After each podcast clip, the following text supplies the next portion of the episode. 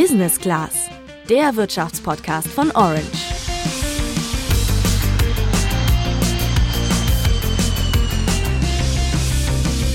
Gewohnheiten haben wir wohl alle, du wahrscheinlich auch. Vielleicht nimmst du immer denselben Weg zum Supermarkt oder trinkst nach dem Aufstehen als erstes einmal einen großen Kaffee. Tatsächlich bestimmen Routinen unseren Alltag wahrscheinlich mehr als du denkst. Laut einer Studie der US-amerikanischen Verhaltensforscherin Wendy Wood bestehen 42 Prozent unseres täglichen Verhaltens aus Gewohnheiten. Vor allem wiederkehrende Tätigkeiten im normalen Alltag, wie etwa Aufstehen, Zähneputzen oder Essen, sind als Routinen im Gehirn abgespeichert. Aber warum sind Routinen eigentlich wichtig für dich und welche davon helfen dir bei deiner Karriere? Das klären wir gemeinsam in dieser Folge. Ich bin Luca. Und ich bin Juliane.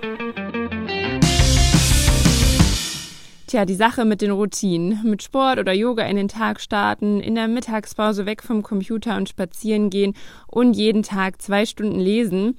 Ich habe mir schon häufig überlegt, mehr Routinen in meinen Alltag einzubringen. Für mich vor allem für mehr Struktur im Alltag, um gesünder zu leben, Stress abzubauen und mich weiterzuentwickeln. Das klingt ja erstmal total gut, aber ich weiß ja selber, wie das mit den guten Vorsätzen ist. Von daher hat es bei dir auch geklappt, dass du die Routinen auch beibehalten hast? Ja, ehrlich gesagt noch nicht so richtig. Nein, ich denke, ich wollte immer auf einmal zu viel ändern. Oh ja, das fühle ich auf jeden Fall sehr. Jetzt reden wir ja auch schon von Routinen und wahrscheinlich können wir uns auch alle was darunter vorstellen. Aber vielleicht jetzt nochmal konkret. Wie kann man Routinen eigentlich definieren, Juliane? Ja, also Routinen sind Gewohnheiten und funktionieren wie Programme, die automatisch im Kopf ablaufen. Dadurch hat das Gehirn dann mehr Kapazitäten für andere Dinge. Routinen machen es zum Beispiel auch möglich, gleichzeitig Fahrrad zu fahren und auf den Verkehr zu achten. Das ist wichtig, denn es braucht viel Kraft zu denken, planen und Entscheidungen zu treffen. 20 Prozent des täglichen Energieumsatzes entfallen auf das Gehirn und um bei der vielen Arbeit nicht schlapp zu machen, braucht es eben Routinen. Heißt also, Routinen bieten schon klare Vorteile. Sie entlasten und sparen Zeit und ohne Autopilot wäre das Gehirn schon nach kurzer Zeit überfordert. Dank Routinen kann das Gehirn aber selbst in Stress- oder Gefahrensituationen ein eingeübtes Verhalten abrufen. Das weiß auch Gabi Wasensteiner. Sie ist Karriereexpertin bei LinkedIn. Also der Vorteil von ähm, Routinen ist quasi dieser Automatismus. Und ähm, wenn wir etwas automatisch machen, dann gibt uns das eine Struktur, dann gibt es uns das Sicherheit ähm, und damit auch die Freiheit, ähm, unsere Gedanken äh, auf andere Sachen zu fokussieren, also unsere kognitiven Fähigkeiten dann anders einzusetzen. Das bietet Vorteile für dich persönlich, aber auch für deinen beruflichen Alltag, weiß Business Coach Peter Kraushaar.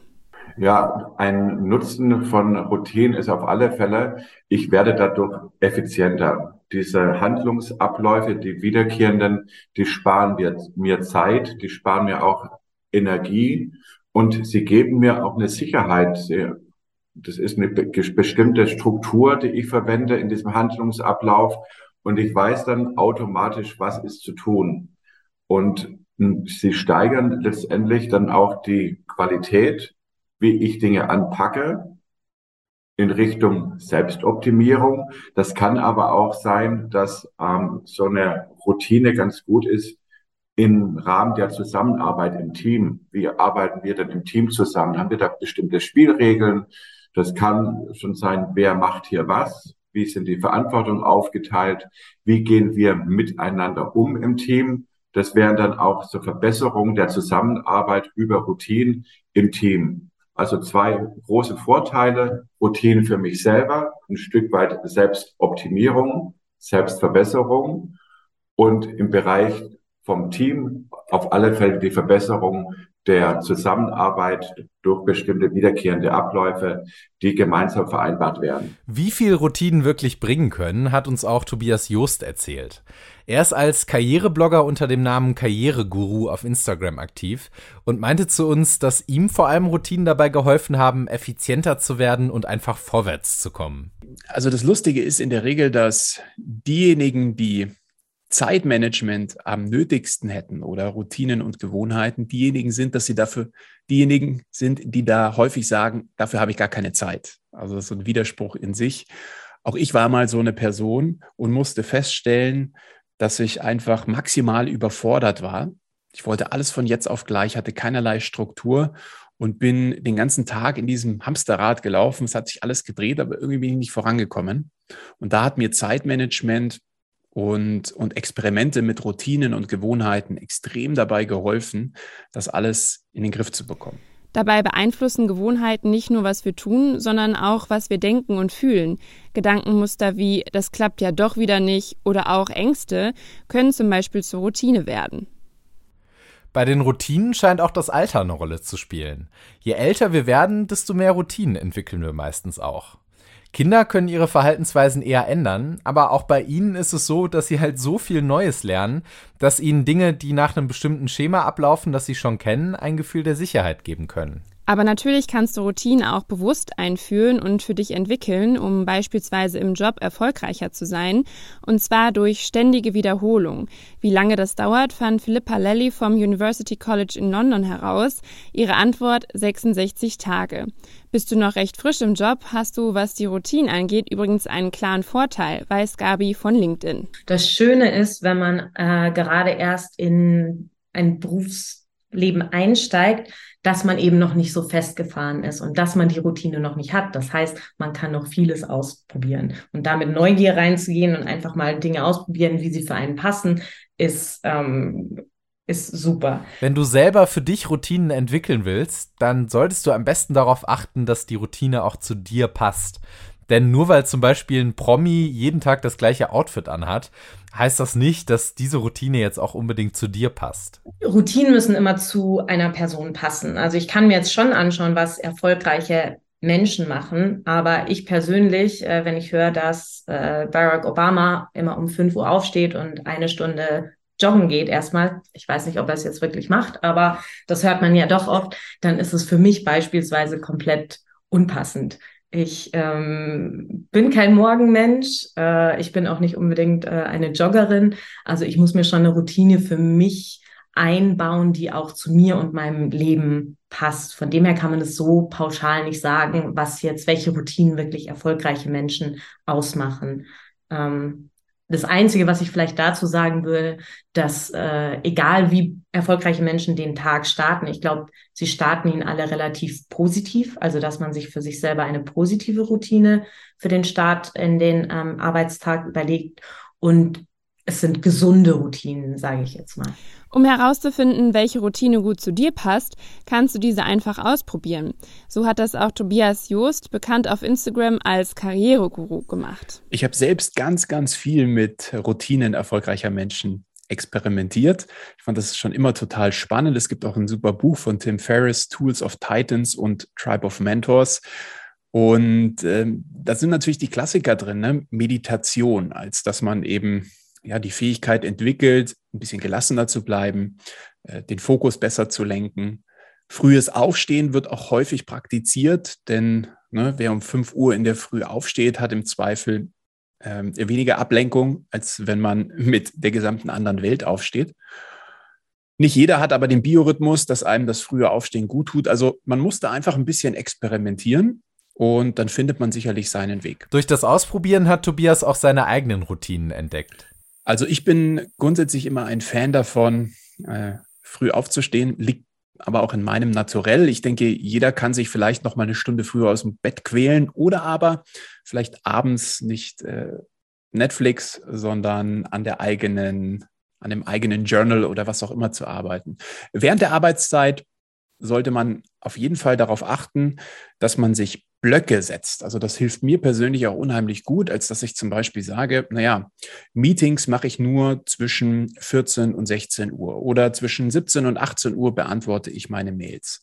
Natürlich ist es nicht für jeden von jetzt auf gleich umsetzbar, aber wenn man sich das als Ziel setzt, auch als Arbeitnehmer, dann ähm, kann man auf jeden Fall die Möglichkeit entwickeln, irgendwann in so einem Konstrukt arbeiten zu können. Auch Gabi von LinkedIn hat für ihren Job eigene Routinen entwickelt. Ich würde wirklich äh, starten mit diesem positiven Start in den Tag. Wie kann ich meinen Tag positiv gestalten? Ähm, dann, wie kann ich mir Pausen und Regenerationszeiten einbauen? Und am Schluss noch, wie kann ich abends dann wirklich auch ähm, abschalten und äh, offline gehen, zu sagen. Also bei mir beispielsweise äh, der positive Start in den Tag. Ich habe es vorher schon gesagt, ich bin eher ein Morgenmuffel. Zwei Stunden Joggen in der Früh äh, funktioniert nicht für mich. Was ich beispielsweise mache, ich stelle mir zwar meinen Wecker eine halbe Stunde früher, aber ich erlaube mir, dass ich diese halbe Stunde früher im Bett verbringe, mit guter Musik, mit einer Tasse Kaffee. Und so habe ich einen positiven, entspannten äh, Start in den Tag und es passt aber zu mir. Und den Sport mache ich dann eher am Abend.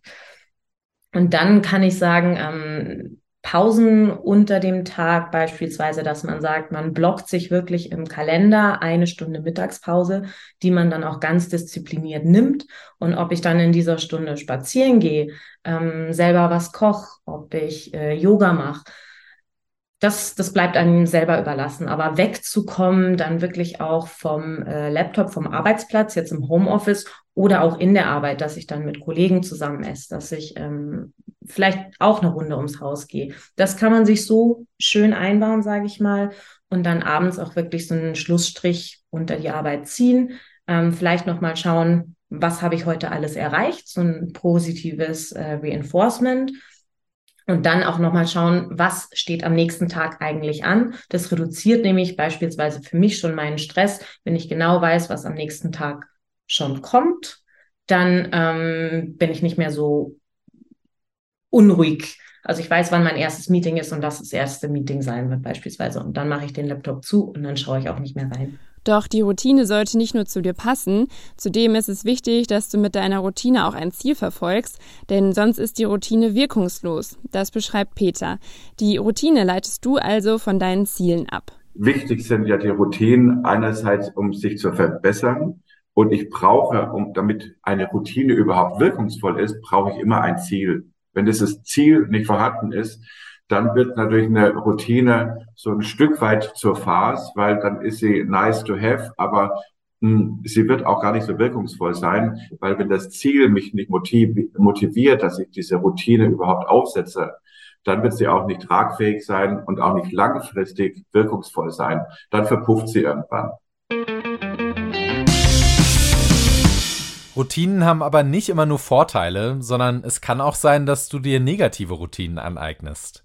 Peter hat uns ein Beispiel dafür mitgebracht. Für mich ein negatives Beispiel ist tatsächlich so eine Push-up-Nachricht und wenn ich direkt sofort aufs Handy schaue, was ja sehr viele tun, egal ob es im Privaten ist oder im, im, im, im, Business, durch dieses sofortige, ich schaue direkt nach der Push-up-Nachricht aufs Handy, da verliere ich natürlich den Fokus, da lasse ich mich ein Stück weit irritieren, da komme ich so aus meiner Struktur und das ist kein, keine gute Routine, ähm, das zu tun. Zudem können Routinen dich einschränken und weniger flexibel machen.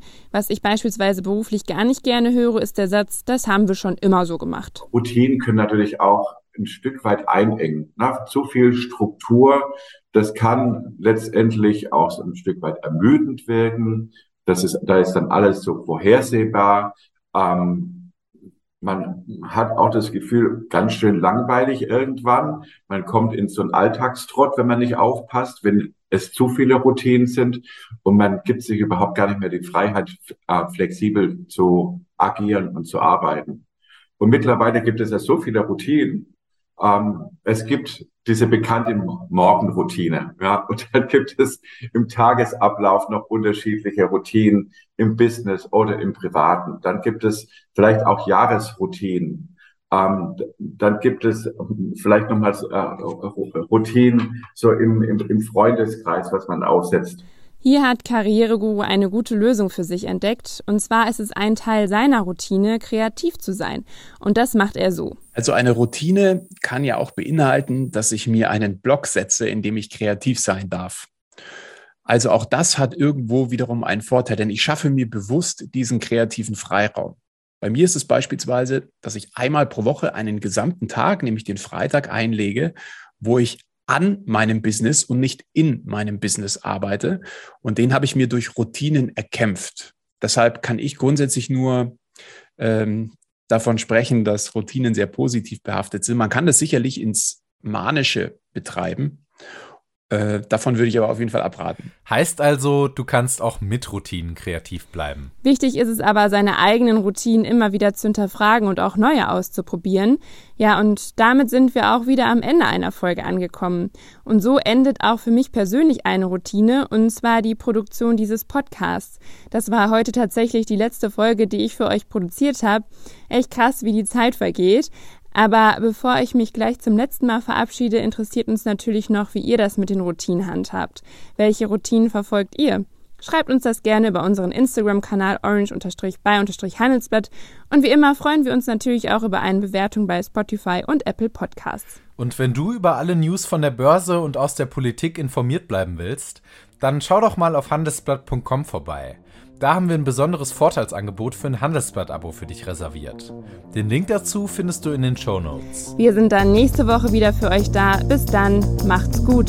Ciao.